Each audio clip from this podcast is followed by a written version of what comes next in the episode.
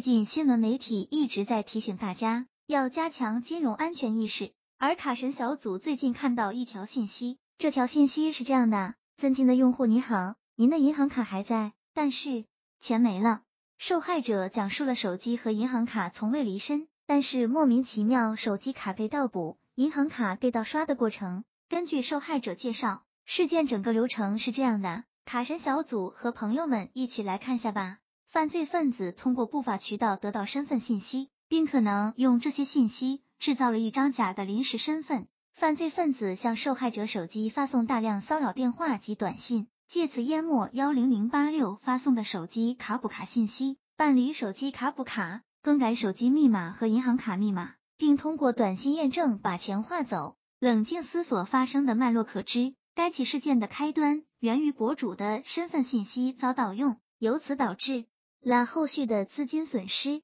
无独有偶，在网贷界，有人的身份信息也被不法分子使用了。某高校大一学生外同学被同学忽悠借出自己的身份证，因觉得是小事，还将自己的照片、学校和寝室告知同学。结果从去年十二月底，外同学就陷入了被人追债的恐惧之中。几个分期网络小额贷款平台不断打来催债电话。要求其归还本金和利息三万多元，追债人甚至跑到学校去威胁他，外同学不得已休学了。类似的案件还有很多，如大学生跳楼事件，也是因为其利用班干部职务之便盗用了同学的身份信息。所以在如今这个需要学会自我信息保护的年代，大家一定要注意保护好自己的身份信息。毕竟买房、买车、买保险、办信用卡、开证明、网站认证等。要用到身份证的时候太多了，而这无疑给犯罪分子提供了很多机会。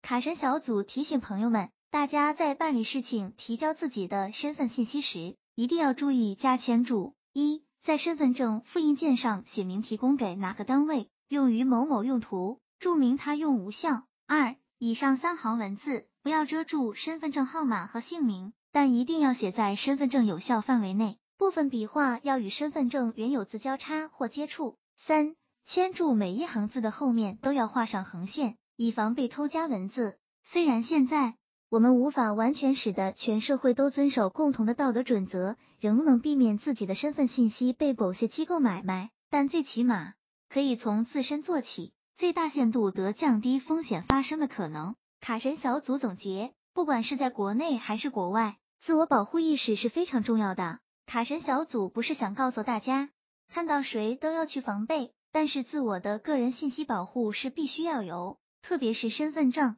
手机等涉及个人隐私，要果断的学会说不，不要因为朋友面子、不好意思、过意不去而铸成大错。希望这个资料对朋友们有所帮助。